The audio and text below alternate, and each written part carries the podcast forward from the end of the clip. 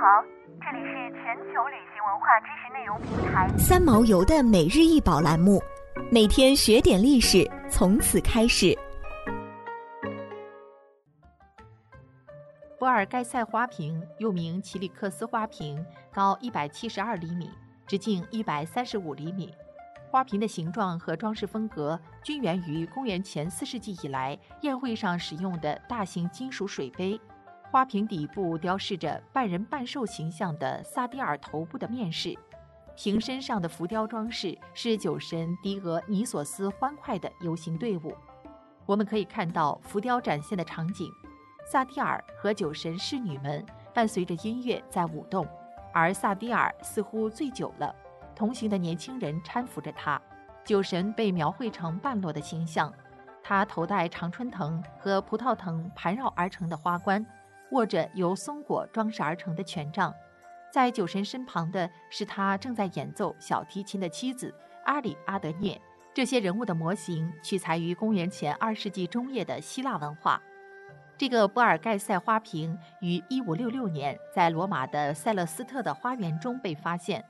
随后拿破仑从其姐夫卡米洛·博尔盖塞王子那里购得了这座巨型的奇利克斯花瓶。1808年，这个花瓶连同作战的斗士和受伤的格拉提一同成为了卢浮宫的藏品。自17世纪中叶以来。博尔盖塞花瓶一直是最受人们赞赏的古典花瓶之一，它被大量的复制和仿造，尤其是用在凡尔赛宫莱托喷泉的装饰上。花瓶上的浮雕图案在现代欧洲也被应用到版画和石雕等艺术创作中，甚至在饼干装饰上也能看见其模型，可见它对欧洲艺术文化的影响颇深。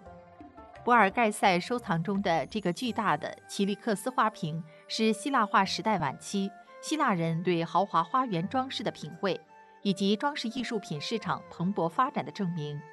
典雅的作坊非常擅长制作这些装饰作品，并大量出口到意大利。在突尼斯古城马赫迪耶发现的沉船残骸中，有几个与卢浮宫收藏的博尔盖塞花瓶相似的大理石花瓶。这很有可能是从比雷埃弗斯航行到意大利的一艘商贸船只。